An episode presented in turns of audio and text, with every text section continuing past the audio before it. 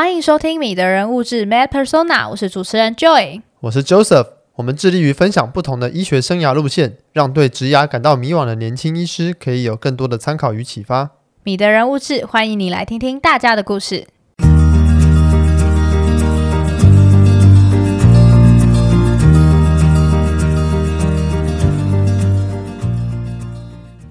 这集来宾黄新宝医师毕业于台湾大学，在台大医院完成加医科训练，更取得台大医学教育暨生医伦理研究所硕士，现职为中山医学大学附设医院主力负责安宁缓和的医疗业务。加医科出身的黄医师在训练期间就拟定好以专责安宁医师作为职涯的发展方向，对于安宁医师的专科训练、给付条件以及在高龄社会的发展，都有自身的观察与见解。人文关怀应该如何走出医学院的教室，实际应用在临床现场呢？一起来听听黄医师以安宁末期治疗为人生志业的故事吧。让我们欢迎黄兴宝医师。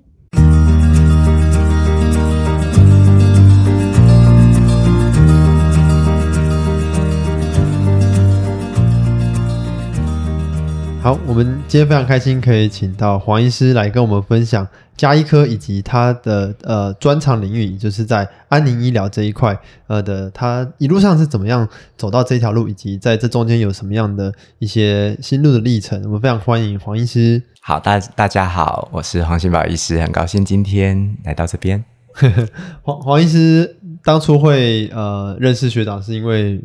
本来就是本身家人在遇到安宁这一块，就是呃麻烦黄医师处理，所以也有这样子的机缘可以认识黄医师。然后呃，因为安宁这一块，其实大家在医学生的时候不一定很有机会去深入的了解这一块的医师呃是怎么怎么走入这这条路，以及不过在讨论到安宁这一块之前，也当然不免俗的要请学长分享一下说，说诶，当初你在求学的过程中是什么样的契机让你？决定要走走向家医，然后最后又走向安宁这一块呢？应该说我，我自我自己心中，因为我本来是念药学系的嘛，那时候是念北医药学系，然后大学四年毕业之后才去念，又当完兵之后才去念医学系。然后那时候我还记得当兵的时候，学长就也就是那时候同部队有一科一贯的学长，他就说：“新宝啊，你要重考医学系哦，啊麦啦，要赚钱的话还是要走牙医系。”啊，学长，我不要，我就是要走医学系啊，所以我觉得那时候一个初衷，自己就是觉得说，就是喜欢医师的那一种关怀别人、照顾别人的那种样子，所以我自己想要念医学系。所以等到我那时候到，因为我那时候是七年制嘛，等到大五、大六开始要选课的时候，我心中就只有一个，嗯，我就一定不会去走。呃，五官科，不过反正也上不了。但是这甚至没有想过，就算说那时候有人说啊，你我可以内定你是眼科或皮肤科，我也因为我自己就心中很想说啊，我也可以去开药局啊。可是对我来讲，我那时候想做的就是一个很原初意义的医师，嗯、所以我那时候心里面的就从我的自选科就知道，像我去泰我去泰国自选科，泰国的交换学生，我就会选那，就是选感染，然后去看看他的外科，然后看急诊。还有看泰国的安宁，然后等到、嗯、啊，所以我自己在呃，自己在我那时候当医生是在台大医院，所以我也选了三个自选科：加一、肿瘤跟急诊。嗯哼，对，所以我自己就觉得这些东西就是都是我以后想照顾这种，特别是癌症病人的一个很可能会去接触到的，很符合医师印印象的东西。哦，是求学过程中有什么样很好的？前辈当做这个楷模吗？模还是说家里有就是亲人的，是树立了这样子你对医生的一个 image？就是这个这个 image 是怎么形塑出来的？呃，image 哦，嗯、呃，我我当然有有一些事件，像我我。我跟你是同一个高中嘛，嗯啊、然后 然后那时候，如果你基本上念中一中的那个小孩，你基本上第三类组，你就当然觉得医学才是王道。对。可是我自己在高二、高三的时候，我觉得一方面可能还没有很抓到读书的方法，所以我那大学联考考的是很不好的。然后，所以其实我，可是，可是那时候我其实实在是很逃避继续去重考啊，念书。所以，虽然我阿公跟我说要，所以你看，像反正我现在已经是毕业生了，所以这时候讲就不会不会像不是像是讲给面试官听的说，嗯、你为啥念医学系哦，因为我阿公在我十九岁的时候，可 是可是真实的版本确实是这样。我在我我念医学系十九岁的时候，阿公在我大一升大二的暑假真的就过世了。啊，而且那时候我觉得，当年安宁的观念没有非常的 open，哦。对，那时候其实我还记得，就只听说好像有类似是志工哦，来问说阿公现在在肿瘤病房有没有想要转安宁病房。然后我阿妈跟那个当时说哦，不要不要不要。啊，那个时候的观念还觉得对。然后不过当年我还蛮谢谢当年那个肿瘤科的主治医师。我阿公当然后来因为建南他们没有签 DNR，嗯，就是插管嘛，啊插了管，不过留在。那个肿瘤病房里，肿瘤病房里，所以我们可以看他。可是阿公的是清醒的。哦，他很清醒插管，对，然后他插管，然后有有的他是有用 morphine pump，因为那时候那一位老师，他其实当年是在和信给黄达夫，就是他他是 oncologist，他是在美美式的做法，所以 morphine pump 就上了。对，所以我后来其实，在后来在安宁医学会的活动遇到他。说你怎么会有这样的概念？他说，因为以前美国做法是这样，哦、黄大夫把它交给我，所以我也在。因为因为当然后来你知道，在台湾有一段时间，肿瘤或者特别是胸腔科医师不敢使用 morphine，嗯，用在末期病人身上。嗯，对。不过总之，我阿公后来就在我大一升大二的暑假就过世了。那当然，我这种后来呢，我在念药学以及念医学系的过程中，其实我陆陆续续有几个我的家人也都得了癌症。和、哦、医学生的时候在那边查什么是 Whipple，什么是胰脏癌，然后、哦、我的家人，哦、然后，所以我我我自己从反正是从家属的管角度，以及从以前从药学系的角度，有点边缘的看说，哇，医师看起来都好大牌哦。那也是，所以我在当兵的时候看很多医学人文的书，然后自己就是有一种，我好像先有一个把。好像我心目中那个医师，而且那时候很流行急诊室的春天一样的那个印象，哦、然后你心中就有一种好像医师有已经先有某一个样子，对。所以等等到我念医学系的时候，我看到有一些老师有符合我心中的样子，嗯，这是我学习的榜样。哦，啊，有的老师就不是那个样子，对就是说，嗯。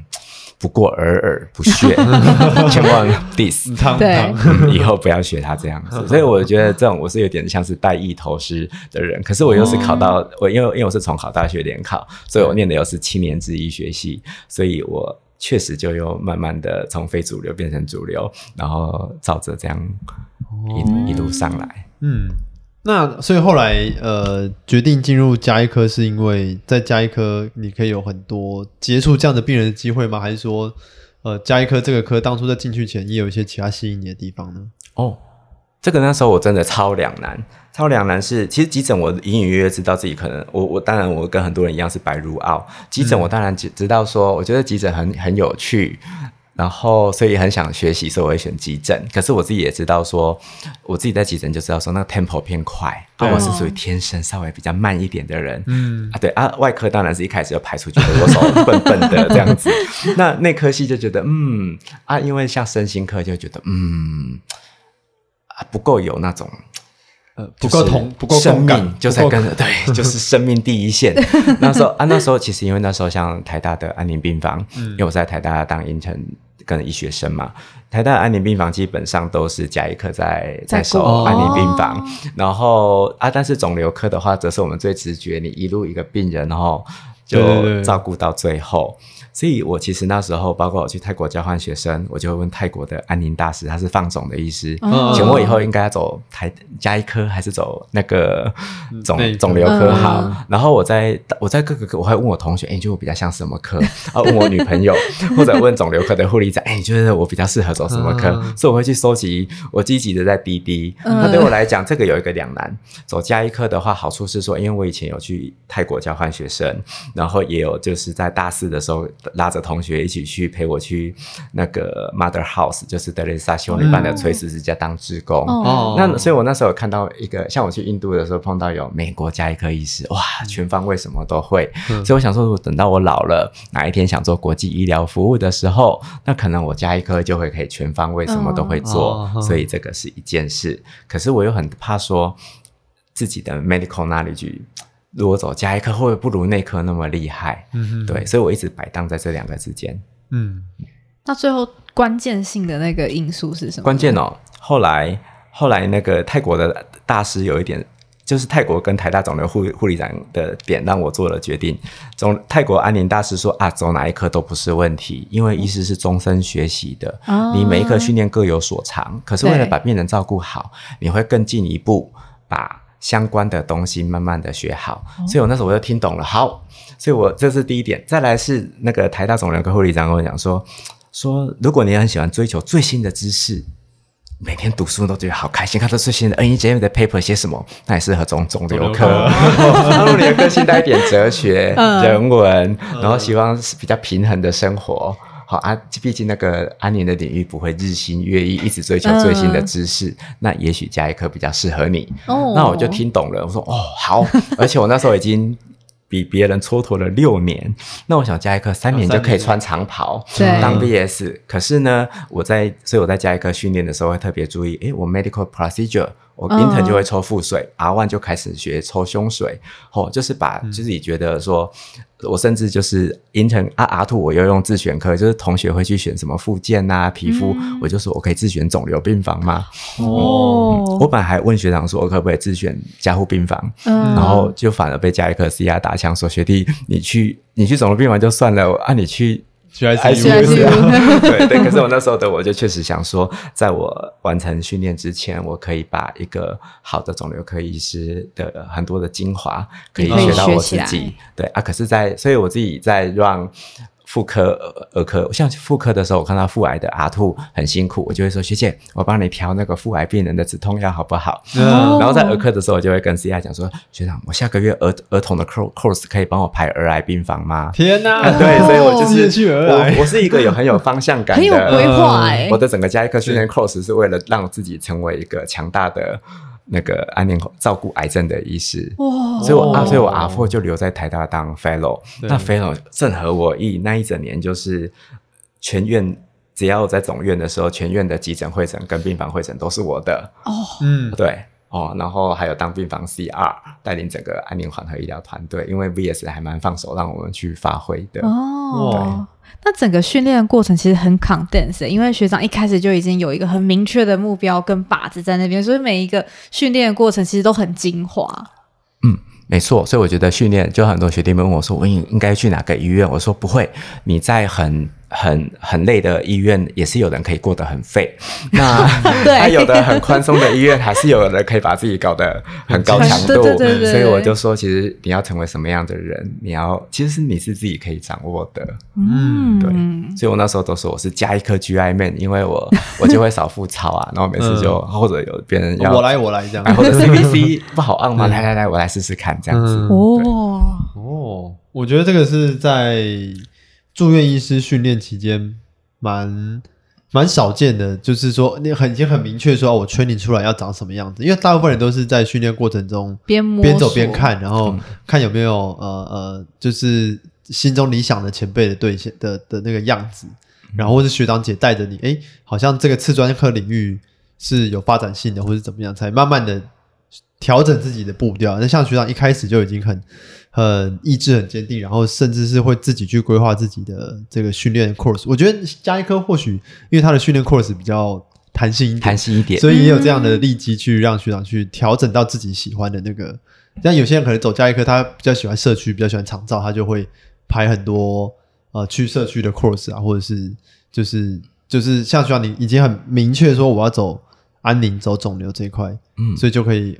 比较克制化自己的训练流程的，但是我觉得刚刚学长讲一个东西，让我觉得很有道理。可是大家其实平常在想的时候，会比较忽略的是，其实呃，不管你因为各种原因现在在某一个地方训练，你也可以让自己的训练很充实或很废。这其实很大一部分是可以自己去决定的。嗯嗯，你的训练过程要长什么样子，对其实你可以掌握很多很大一部分，不是不是只是被医院掌握这样而已。嗯，没错。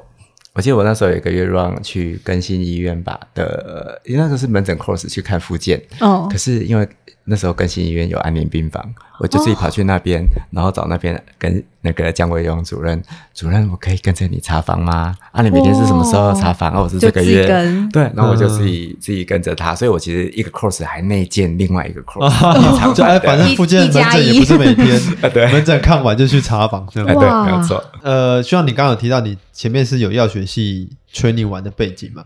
这个药学系的这个背景。对于你未来在就是像刚刚提到啊、呃、止痛药啊或者是什么这这种药物的控制上面，你觉得会呃跟医学系圈里出来的人，你觉得有会多对药物多一点敏锐的的的的 sense 吗？哦，一一一定会啊，就是但是有有优点也有缺点。优点就是说，确实我们药物的话，我会更重视病人他怎么吃药，嗯，然后当然也会想一下有没有什么。那个交互作用，例如说我开 morphine 的时候，我自己就会知道，说我一定要把软便剂同时就给上，不要病人吃了止痛药之后才恶心呕吐。那或者有的前辈他可能很怕使用 morphine，是因为说他一次就帮病人 IV push 一支 morphine，他以前可能在三十年前看过病人就呼吸变很慢。对。可是我可能就会说，嗯，这个病人的肾脏本来就不好，我们应该要从两 ml 或三 ml 的 morphine 开始。他说他肾不好，甚至从一 ml 开始。嗯。所以我觉得就是更强调精准。给药，给药，对。嗯、但是我觉得药学对我来说，就是对我当医师的帮助。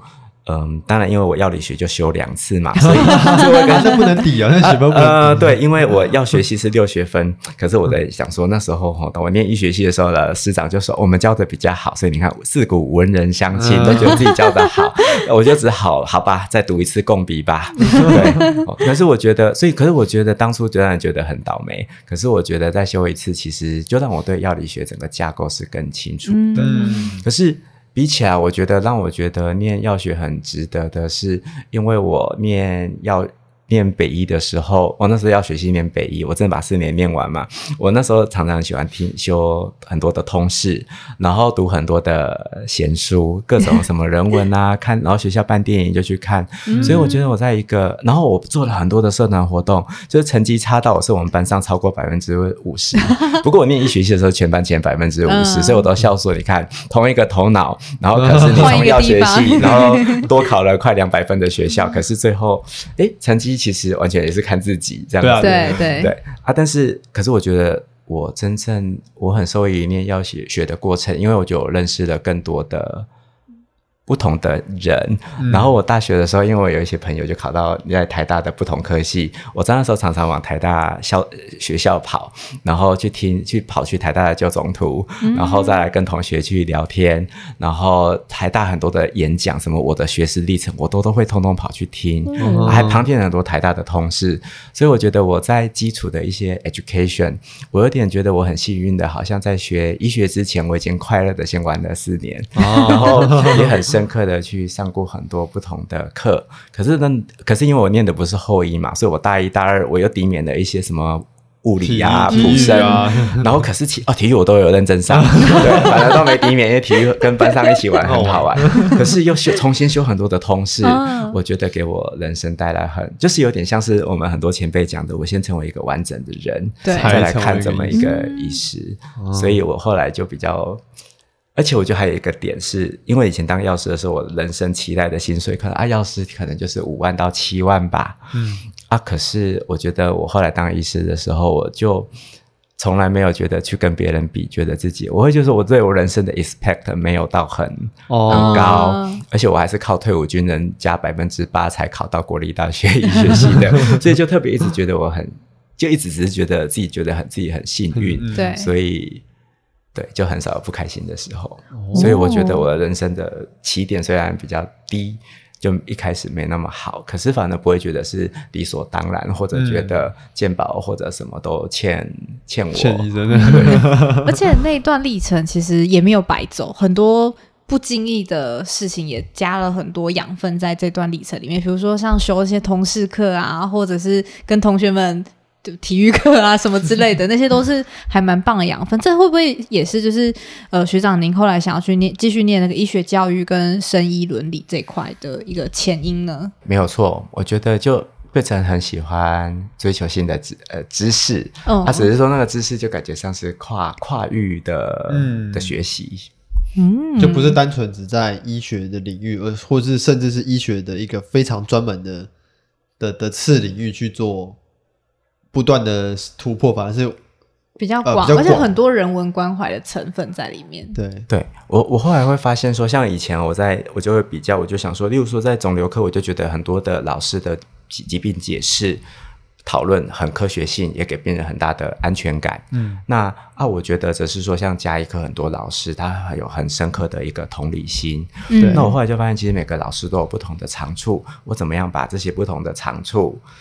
就是整个放在，嗯、就像我也觉得说，我如何在医疗上来采取一个比较中中道的立场，因为你会知道说，在肿瘤病房或者在外科病房，有些病人其实疾病已经来到比较晚期，嗯、可是医师他还是坚持几个非常积极的治疗目标。嗯、那我在中间观察就觉得说，诶，其实他要做的事情跟病人的方向不太一样。对，可是有时候也会在缓和病房的时候，你觉得他只是来止痛，可是他有一些医疗的目标还是比较积极的。积极的。可是你会觉得，哎，怎么旁边的一些同事好像觉得说来了就是要赶快四道人生、三生三别？哦、可是我觉得很多的治疗，其实事实上他们还还，还想着一些，一些空间，可不可以做一些放缓解性的放射或是什么？所以我觉得从这中间跨域，让我学到你怎么样切换不同，就是不要在什么样的病房的 setting 就只做嗯嗯那个事情，嗯、对，而是。你真正看着面前的病人的需要，嗯、所以我觉得这个都是跨领域的。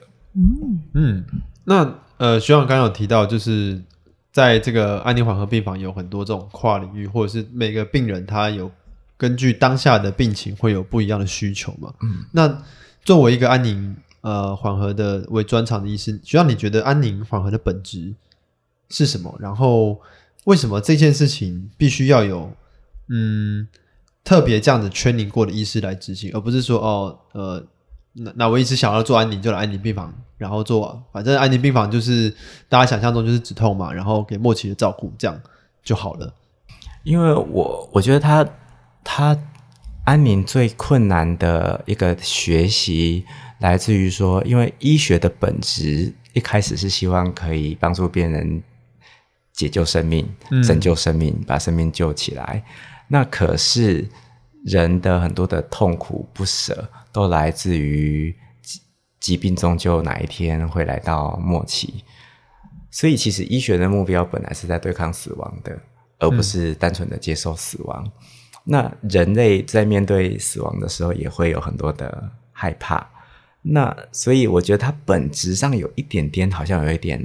对对立、嗯、对立的层面，那可是，所以在我来看，安宁就是怎么在让这中间的过程，所以我觉得它不只是一个单独的某一个病房的场域，而是一个软性的一个概念。嗯、什么样的病人我有治疗空间，我应该把他拉回来；有什么样的病人可能在那个阶段已经是活着的痛苦。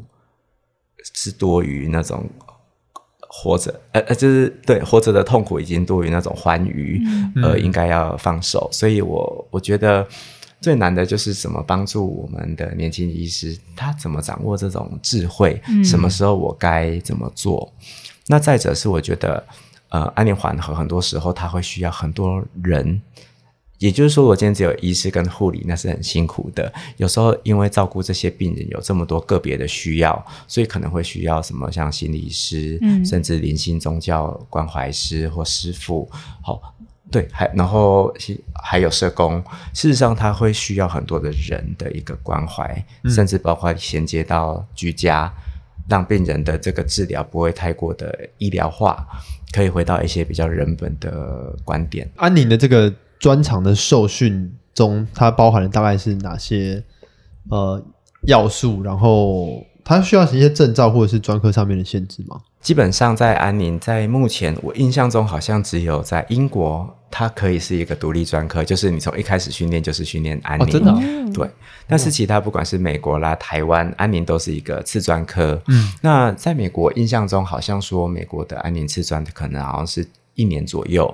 那在台湾的话呢，我我们自己安宁医学会在讨论，也希望它可以更长一点，有更完整的训练。嗯、可是，在实质的情况，我们又很怕说，如果我们设一个很高的门槛，最后会不会根本没有人要来要来训练？对对，所以现在的安宁训练的话，基本上就是如果你要拿安宁专科，你要在病房，或就是可能就是会 rotation 训练三三个月。嗯，对啊，但是基本上它只要你是内外妇儿加一，你只要是任何科，事实上都可以，每一个科别都可以，对，都可以都可以来考啊。哦，啊，只是说你就啊，所以只是说现在会变成很多医院可能是放总或加医或内科来考，是、嗯、因为可能目前国内的安宁病房很多都是这三个科的在顾，在顾，哦，所以很多人想说，那我既然在顾的时候，我的 course 就有这个，对，那我顺便。加入安宁医学会，完成他上课的这些训练。然后接着我就可以去考专科了。那学长，你刚刚有提到说，就是你觉得安宁很难的一块是要让啊、呃、年轻的医师怎么样去判断，就是呃那个界限在哪里？就是要、智慧，对对，那个那个智慧。学长，你在带领年轻的医师或者带领年轻的医学生这一块，你有什么样的哲学或者方法去让这个概念可以往下扎根呢？我觉得一个是。这个有好几个面向，一个是因为你在这个中间过程中面临到很多家属的一些情绪，就是第一个你可能会有病人可能很不舒服，对，那可能就一般的人使用的止痛的手段，可能例如说他只会用贴片，他就不会用其他的像神经痛的 GABA gabapentin 或者用 COX-2 inhibitor acrosia 啦之类的类固醇，嗯、也就是说，很多时候我会发现一些医疗的。大家其实对于他目前是什么样的疼痛，是什么原因导致的疼痛，他了解的不够精准，所以大家想到的手段永远就只是比较那那个的手段，可是并没有把药物的治疗的用到极限。嗯哼，在我来看，他的止痛，或者说很多时候是很基本的，他可能每六小时吃一颗吗啡或打一针，可是事实上他五小时会非常痛起来。哦，对。可是大家没有仔细注意到这一点，事实上你就可以用长效型的。吗啡定，嗯，或者是把吗啡改成四小时打一次，这样子就可以了。嗯，好，所以我觉得一个是身体的部分，再来一个是心理灵性的部分的话，是我觉得现在当代的医学教育比较少强调一些像同理心之类的一个训练。嗯、那沟通的话，我们都是学自己老师的嘛，万一有时候老师好或不好的。那个沟一病技沟通技巧也被我们学起来，嗯，所以我在我来看，光是身心灵这三个部分就要知道。嗯，再来呢，医学生其实如果你没有机会去看到居家病人原来拿掉 TPN 或者。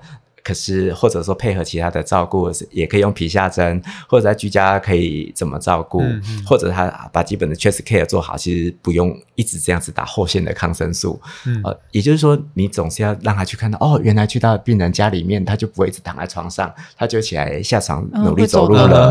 哦、对，就是那这个也要让我们年轻医师看到。那再来则是说，身为人类，身为医者的一个同情心或情绪，嗯，也看到他。状况不好的时候，走当然觉得说一定要努努力的救他才是王道，好像觉得说不做什么好像是一种负面的行为，不符合我们行医事实的初衷。嗯。可是有时候我们要引导我们的学生看到多个面向，就是说，例如说，当生命无法挽救的时候，能不能让家属在中间过程中的撕裂跟痛苦减少，再来还有就是说，我们想延长的是他的时间，可是我们有没有去听病人的声音？他现在最想要的，他可能宁可对，他一定要在家里过世，时间短一点没关系。对对，所以我觉得还我还会尝试带入一些观点，比如说倾听病人的声音，嗯，还有一个多元观点。有时候我们几个大大家的同学，有的会说，如果是我，我这时候还是要尽力抢救。我说，那如果是你今天躺在这里呢？也许就有的同学会提出不同的。的观点，所以我们常常会在旁边办一个小投票，嗯、或者说今天一个新生儿或那个 PI 的小朋友，我们从医疗的场域的观点会说，嗯，这个不应该要拔管，这个拔管不行，我们不应该放弃他。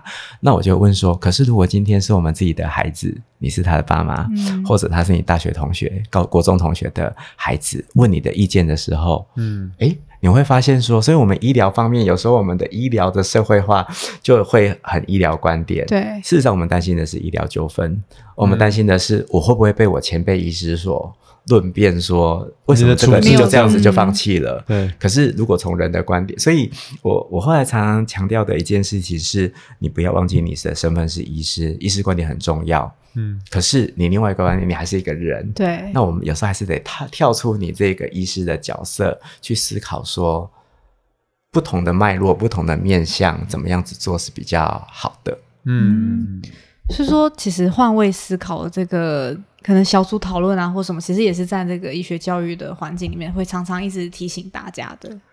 对，可是你讲的就也讲的很好，就是。那个困难点在于说，很多时候我们的小小组讨论，常常我们我们的撕裂常常是大一、大二的同事是一件事，对，大三、大四 PBL 是一件事，对。啊，可是到大五、大六的时候，就是哎，以前那些东西都忘记它吧，那些医学伦理、那些什么形思人文都不用。可是我们现在，我我我想做的事情，也就是说。我现在想做的，当我例如说，我之后就从安宁变成现在很喜欢做教育，嗯，我就觉得我怎么在大五、大六，甚至在 PGY 住院医师的医疗现场，大家还是回过头来去想想看关于人的事情。嗯，我觉得这不容易。对，这真的很，因为医疗现场你有太多医疗本业的东西。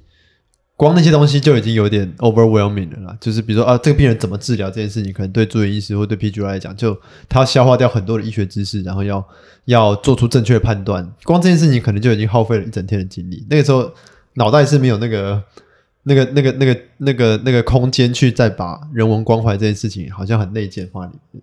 我对我我个人是这样的，我不知道 大家或者听众是怎么样。但是像我自己是在临床现场，因为外科系总是。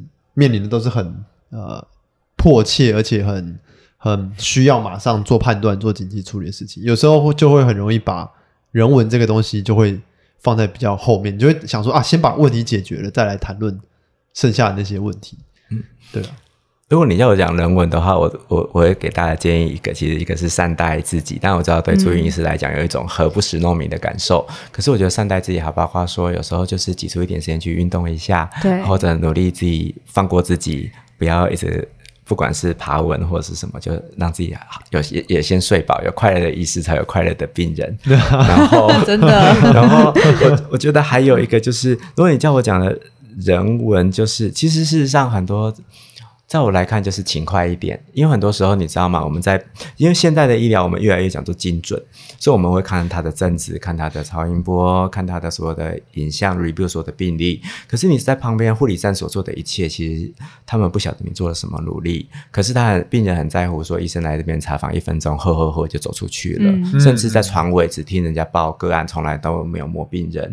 所以我觉得，光只是说，所以我很喜欢把。我们医学生住院是带到 bedside，嗯，哦，甚至还有我们还常见一个场景，就是说我只跟家属解释病情，不跟病人讲，哦、有什么事情很不尊重病人本身。对，我就我所以我就会问说，那如果我们就一起在旁边讨论嘛？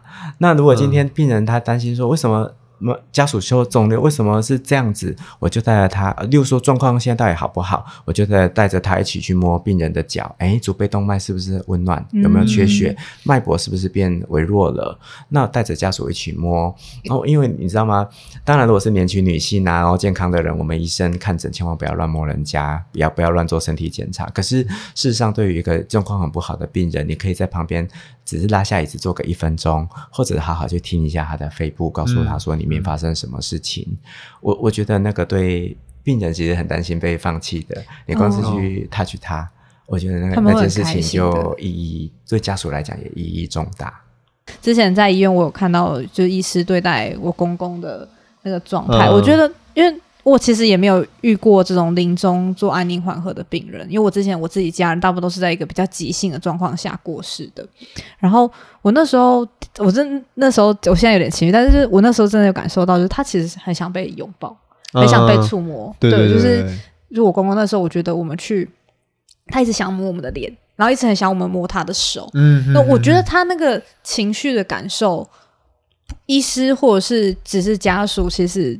你跟他讲说，哎，你现在状况状况怎么样？但是对这个人，除了了解他的病情之外，其实我觉得他很多时候是心理上跟生理上就需要这种关怀。嗯，对对对，对啊，对啊。嗯，好，没有，我只是感觉。其实承接你刚刚讲的对问题哈，我觉得其实就医年轻医师来讲，有时候我们常看到医学生，哎哎哎，你来，你听一下这个呼吸音，哎，身上没有听诊器，嗯，对。好啊，扣诊车现在很多人没有，所以我现在有时候，我现在抽屉有一把扣枕锤。嗯，有时候我碰到有认真的医学生，哎，来这个送你。好、嗯，可是听诊器没有啊，我没连续问两天，至少最慢的人第三天他听诊器就会出现在口袋里。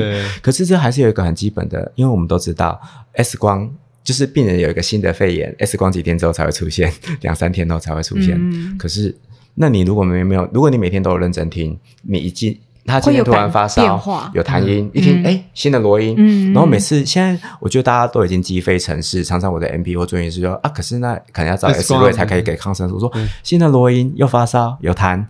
在这一个很 classic 的一个肺炎定义，起码上病贵神速，你要么不要用，啊，你还要等 X 光有 finding，那病人都来不及了。嗯、对对，所以我自己在很古典的内科病房这样子有经过这样的训练，我很强调说，你就算这个东西不是花拳绣腿表演用的，是很多时候这也是对病人照顾，或者说病人他明明就腹膜转移。啊，有时候你就会看到，哎，怎么被拉进去开了刀之后，啊，然后就 open close。后来事后会诊我，我去摸他肚子，我就说，哎，其实这本来就摸得到。嗯。可是因为他可能是很小颗的那种腹膜转移，那 MRI 里面看起来没有，对。可是其实打开根本都是。对。那其实你若事前摸摸他，或者说病人有时候他一直攻肠绞痛。所以他说他肚子好痛，嗯，可是人家就没有去听他长音啊。啊，我一听、嗯、哦，叫的好大声哦，然后就啊，然后再看一看 order 啊，还在用 prepare run，阿内美塞，先把他低吸啊，不行的话打 Buscopan，因为他已经完全长阻塞了。那这时候你继续做这个，那就是错误的 practice。嗯，所以对我来讲，很多时候这个动手用眼睛。去观察，对，然后配合我的药物学知识，我觉得这只是一个基本医师要做的 事情。它它不只是关怀，而且它也有实际的效用。很多时候在更精密的诊断出来之前，其实很多东 sign 我们都看得到，也摸得到了。对。但是刚刚就也提到一个很核心，当然对我来说还有一个很重关键，就是人类的孤独。哦，嗯，人本来就是孤独的。可是你会发现，一个人当你开始得了一个可能癌症 late stage，你才可以失去你的工作，你就变成社会性孤独。嗯，可是等到快过世的时候，是特别是之前疫情的关系，你的家人只要一住院，可能因为不能来看你，对，原本的小孙子什么不能来探病，你就变得更孤独了。甚至去到加护病房，我前一阵子有一个加护病房的会诊，家属跟跟我讲说啊，他们很想老妈妈很想来看看这个突然倒下来的儿子，可是他们说我们不要靠近他，我们怕现在外面都是疫情，我们怕传染给他。我就说你们赶快去摸他，我拉一个椅子给他的妈妈。我就说再不摸就来不及了。嗯，我就说现在你们我比较，我说你们只要不怕的话，你就赶快摸他。哦、我比较怕我们医院加护病房很多的病毒会传染给你。对 啊对啊，但是他现在身上都是抗生素，你绝对不会传染给他。但是所以我看到很多的场景，很多时候是基于误解。嗯，对。那可是你就会知道说，可是我最后这样子没有互相接触，对那个妈妈，对她的家人，可能是一个永恒的一些遗憾。遗憾，嗯嗯。哎，刚刚还有提到居家这一块，嗯、居家的这个缓和医疗跟在医院的缓和医疗有什么样本质上的不一样吗？嗯，居家如果能够回家的话，我想。很多病人其实光是回家就安心了啦。嗯、你甚至常常碰到说，从北部的医院跑到跑回中部。他至少都觉得先跑回中部的医院，就算他本来都没在这边就诊，他觉得光是回来到这边的医院，就安心很多，嗯、就水土就合了，对，好像觉得至少是死在故乡，你知道吗？我觉得很多华人还是有这个情节，嗯、所以我觉得很多能够在家里面过一段，或者有的人会跟我讲说，我已经住院，这些住院已经五十天了，嗯、啊，开刀或者是化疗之后各种 complication，他很想回家，可是回家那一里路迢迢，有时候就很难，一些状况。那所以有时候我会发现说，他医疗上。临床医疗上，例如说他可能就只差营养不够，需要打一些，我们就那我就会说服原本的医师，那你给他打个 PI，本来是 TPN 嘛，我说那不要用 C 那个 CVP 啦，如果他没有 POA，我们就打个 PICC，嗯，那我们居家继续给他接营养针，哦，所以有时候我都笑说，或者有一些他们就吵着要 AAD 要回去，可是医师就是觉得不行，这有纠纷责任的问题，嗯，那我们就跟他讲说没关系，嗯，该签 AMA 就签。但是他 AAD 之后的当天或隔天，我会去看他。哦、那其实医疗的责任，其实我们的同事也会需要有人去 share。对对。那再来呢，家属他可能很担心他回去照顾的不好，那居家护理师可以去教他这些事情。嗯、那还有一个很常见的是，我们以前碰到很多很好的师长会留电话给给病人，病人，嗯可是留太多的时候你也很辛苦。一直接电话可是居家的时候就有一个专门的居家护理师，嗯他会接电话。那那很多在比较完善的安宁病房，那个护理师也不用。其实地区医院的护居家护理师有时候我很佩服他们，他们自己二十四小时背手机。可是我是大医院的，通常晚上会把，例如说我们有三位居家护理师的话，那三只就会交给那个大夜班，嗯大夜班的护理师、小夜班的护理师会帮忙接电话。对那有什么状况的话，就可以讲说好，那可能明天早上我们帮你留好安宁的床，明天就直接来我们急诊，嗯然后我们明天早上就让他上来。好，所以我觉得，在我在看安宁居家医疗这件事情的话，一个是减少家属的负担，然后再来呢，让家属有紧急的问题的时候，嗯有人可以咨询，对然后让整个体系可以比较安心。所以，其实我觉得，即使如此，还是很多病人没有办法回家。可是，借由这些协助，我们减少他回家的一个障碍。嗯，所以居家的这个照护跟在院的这个安宁照护，你觉得你你看到的病人，呃，应该用那种满意度嘛，或者说整体家属对于这整个这个这个呃呃照顾的这个这个最后这一条路，你觉得这两种方案有有有有有谁谁好谁不谁比较不好、哦。这种比较吗？嗯，其实我我觉得，我觉得我们作为医师就是不要嗯，把同样的那个靴子套在每个人的身上。嗯啊，有的人就是很想回家。有人就喜欢住医院，啊，对，就是喜欢住医院，或者他的状况就是这么的复杂，那你叫他一直 push 他，居家很好哦，他反而很不安。从你开始提说可以回你要回家他就开始害怕了。所以我觉得，那再者，这个一个是说每个人的状况不一样。那当我们医疗也要检讨说，我们会不会让他们觉得他的状况是不适合在家的？因为我们可能，哦例如说有一些病人他大肠子还通，可是我们就每天怕他卡数不够，给他打 TPN，TPN 打了之后，他们就觉得啊，现在医疗就是这么高门槛，这样子怎么可能回家呢？哦可是有时、啊，可是有时候 TPN 打一打，然后后面就腹水，我就想说，那你还不如用小规模经济，他入得多啊，最后又腹水又放 pigtail，你为什么不干脆一开始就给他每天五百到七百卡维持基本的存活，然后按他这样子，嗯他用 PPN 就可以，他就敢回家了。嗯对，那这是一个。那居家跟病房不是只是嗯互斥的，很多时候是在某一个阶段哈，因为我有时候这次住院住五十天的，那你回家 两个休息回家休息一下 啊，然后下次又过两三个礼拜你又有状况，那赶快再进来，嗯天数又重算了。对对所以很多时候我们都讲说，大家对于来缓和病房不要那么压力那么大，出出力力的。我都说，嗯对对对嗯我们就当加油站啊。这次有个便秘的问题，肠阻塞，或者最近很痛，或者开始喘起来，或者最近开始张望了，那你每次有状况就进来。啊，如果稳定，看起来时候未到，那再赶快让你要回家嘛。也可以的。对，哦，那还有一块就是安宁这个比较现实面的问题。我想，呃，点值的给付在安宁推动这一块一直是比较被低估的啦。那不知道说这个当初的点值的这个设定的这个脉络是怎么样？然后，嗯，学会这边有没有呃一些希望给付调升的的的策略啊？然后也可以鼓励更多的医师来投入这一块。嗯，我觉得这真的有一点时代的差异哈。我记得我小时候，就是在我大六大七决定要选什么科的时候。大概从来没有了解过他的点值嗯是多少，哦或者说加一科或肿瘤科的薪水有什么不一样。我想的只是说，这符不符合我想成为的样子，还有说那个生活，那是不是远景是我所期待的。嗯不过我现在发现，现在的医学生好像越来越成熟，我会想 做好所有的病药调查，然后了解这个点数。可是我说不会啦，点数都会变来变去的。哦那其实我觉得点数这件事情，当然我觉得分成个人跟学会的层次。像我个人也在安宁医学会一起协助。其实就学会的部分，我在我来看，每一个学会都很努力的为自己的会员医师争取权益。那我们台我们台湾的医师工会全联会也一直就是希望在健保部分，其实大家都会为自己争取，希望大饼比较合理，让环境比较健全。所以我觉得作为一个团体，我们这种事情从来没有放弃过，从来都没有停过。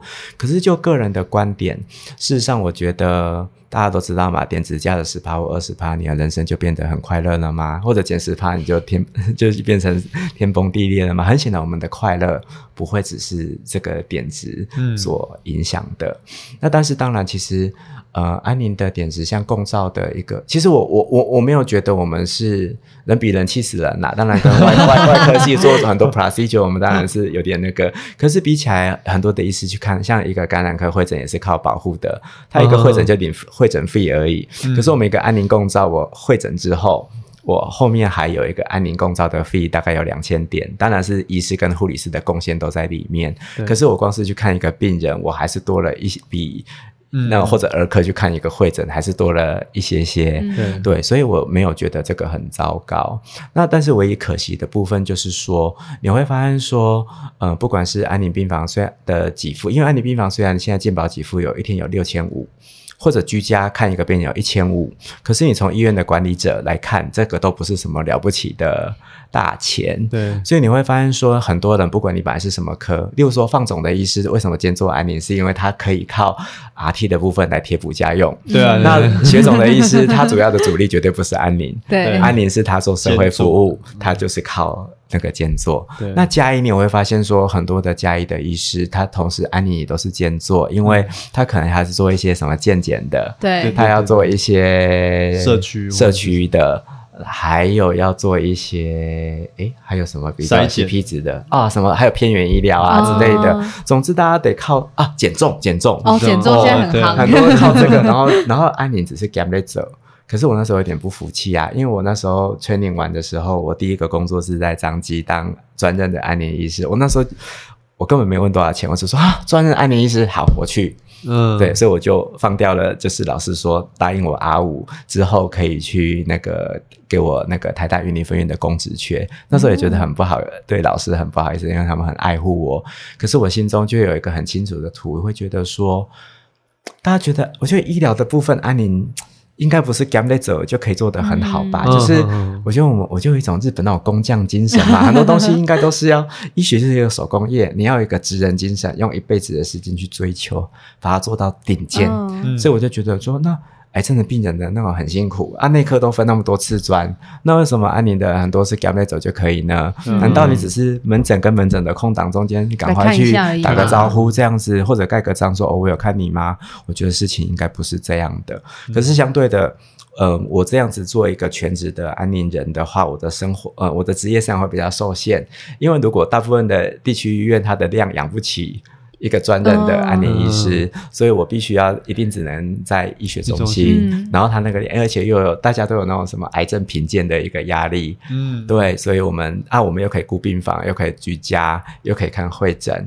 啊，然后，所以啊，我啊，现在像我现在又在中山医学大学医院嘛，你大学医院你又可以多一个说，我、啊、教师，教师嗯、对，所以这时候你就有一些些说，嗯，这个人其实是有生产力的，或者他肩负一些很重要的指标，那你这样子才能够保护自己想要专注继续做这件事情的，嗯、对，所以在我来看，当然点质高的话，那当然好，可是我觉得最终的还是在人，因为点质再怎么高，永远。永远不够的人永远觉得不够，然后不想投入的永远还是不想投入。对对对，因为永远有 CP 值更高的东西。对对，而且政策也会变来变去的，很多东西一阵一阵的趋势，它点子可能也会有调整嘛。对，没有错。那最后呢，就是希望对于呃，假设是有心想要从事安宁缓和医疗的，不管是现在是训练中的专科住院医师，或者是呃医学生啊、PGY 啊，你有对于走上这条路，需要你对他们有什么样的期许，或者是呃想要分享的东西吗？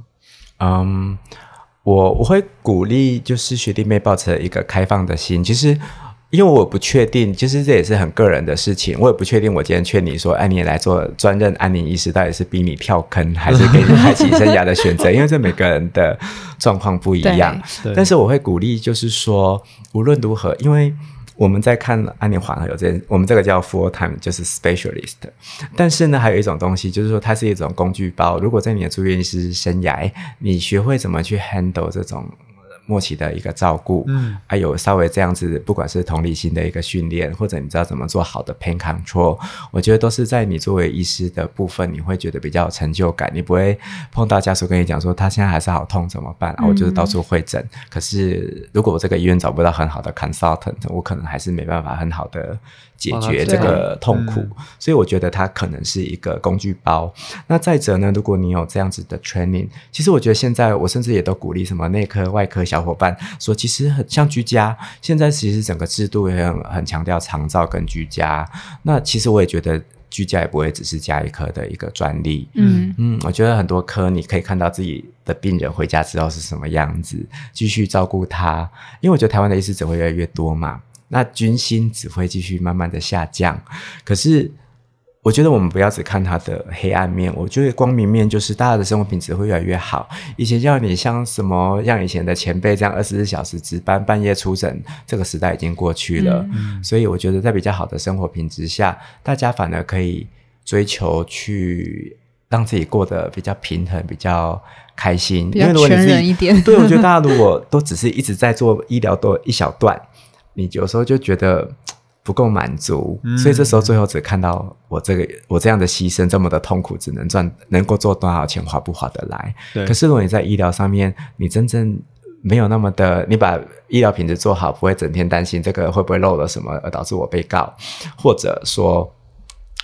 我我我在照顾人当中，不管他是生或死，可是最后家属是真的该谢谢我们的照顾。我觉得很多时候让我觉得我的薪水其实也还不错，好，我都笑说，好歹也是两三个老师啊，或者两三个护理师的薪水嘛。吼、嗯，那这样子想，或者两三个药师，其实并不坏。如果你每天都是心灵是很满足的，对。对嗯，这样听起来其实，嗯，医师他是一个职业没有错，但是其实每一个人做职业，他也是自我成就的一部分。他可能不是仅仅只是为了那一份薪水，而是为了很多自我实现，或者是自己想要完成的那个样子。它的价值远远是大于只有钱这件事情而已。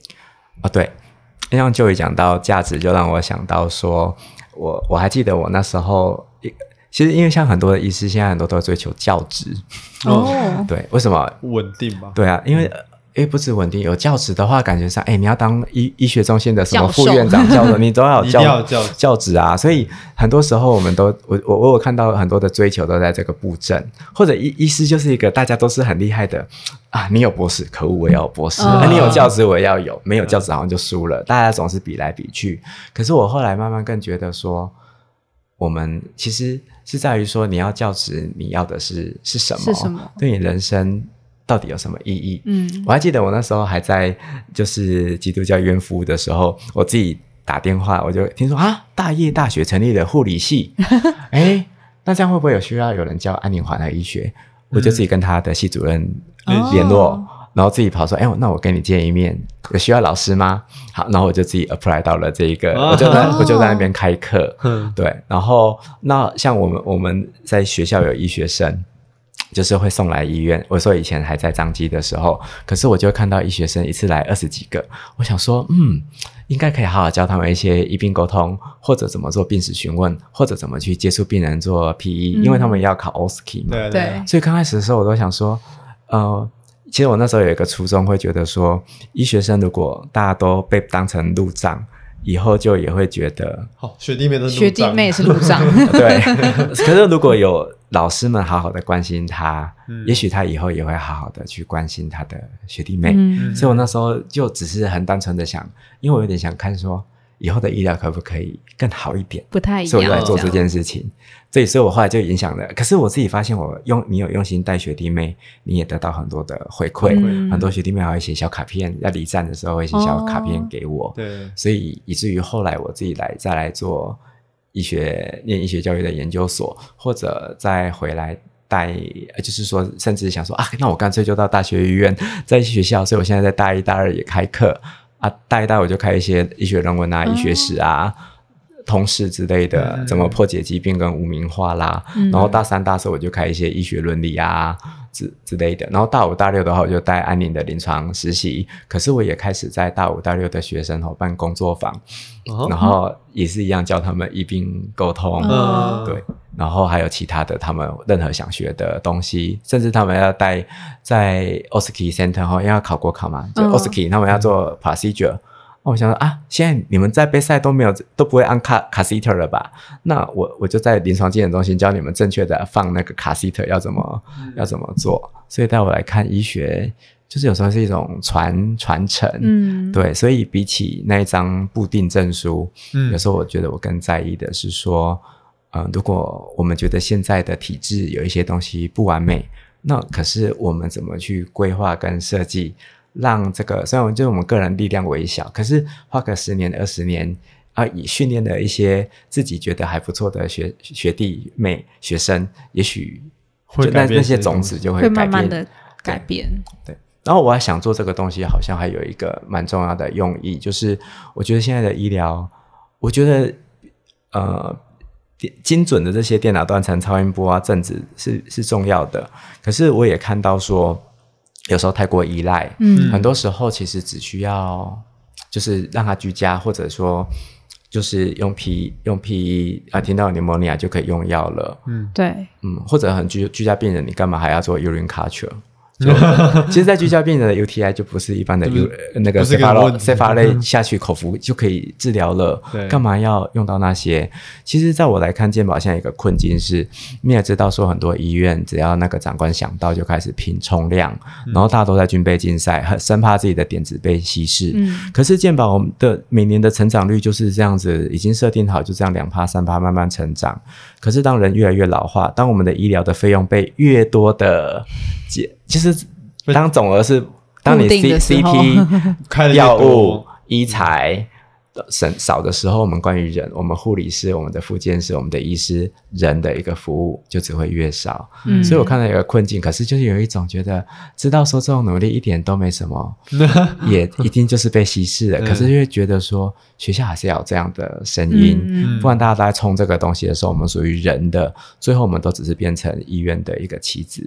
这是我自己很深的一个感触，就是说人的照顾跟还是要有价值，不然最后都全部都变成那些转换成电值就没有什么意思。对，没有错，就只剩下角色，没有人的存在。对，就是今天你做这件事情给你多少钱，那但是如果这个钱被稀释掉了，好像你做这件事情就没有就没有价值，但其实不是在现实生活中。对，或者说你教学哦，教学一小时有多少的奖励金？那请问没有奖励金，你就不要做教学了吗？嗯，对，对，就是觉得好像不管做医学或者教师，好像本来就是一种理想或者一种，它本身应该就要带来愉悦跟价值，而不是靠对价关系要有什么东西才才。这个很难的，我觉得这个价值也不是只是外在的那些数量化的东西可以去做定义的事情。很多是自己给自己，或者是别人跟别人互动的这个正向关系里面得到的回馈。对，可是可是年轻学弟妹很多时候真的就是会在网络上啊，或者在阿 Pen 啊，或者是什么上面去看很多的东西。可是我觉得他们想的东西，所以。我还会觉得，我觉得就算当了医师，好像还是要接触文学、历史、哲学，还是要读一些不一样，接触一些不同的空气。不然有时候就会像以前我一个老师讲的说，哦，一群开业医们，然后都在讨论说，啊，最近点子又怎么样？我又被五里河山了，或者脸书上，其实你看到的常常都是这些，你就会觉得说，这样生活好像也不会比较开心。嗯，所以我还是觉得，嗯，我们追求的是要开心。对。对，所以我想做的，我所做的事情其实没什么，就只是希望让自己开心，病人开心，还有教年轻的学弟妹说以后可以开心一点。哇，这个听起来很简单，但是做到其实真的很难。难嗯，非常谢谢学长，谢谢谢谢谢谢谢谢。如果你是用 Apple Podcast 收听的听众，请给米的人物志五颗星并留言。如果你是使用 Spotify、YouTube、SoundOn 或是其他 Podcast 平台，也请你分享米的人物志给你的朋友哟。欢迎各位朋友到米的人物志的 Facebook 或 IG 跟我们留言互动。我们的 Facebook 有比较完整的节目介绍 po 文，而如果你想要看看 Joey 跟 Joseph 在制作 Podcast 时的花絮，也可以来我们的 IG 逛逛哦。如果听众有任何回馈或是想法，或是你有特别想听到的医师、学长姐或特定的职涯路线，欢迎留言或是直接私讯粉丝专页都可以哦。希望跟你一起丰富米的人物志的内容，发掘更多人生的可能。你的人物志，欢迎你来听听大家的故事。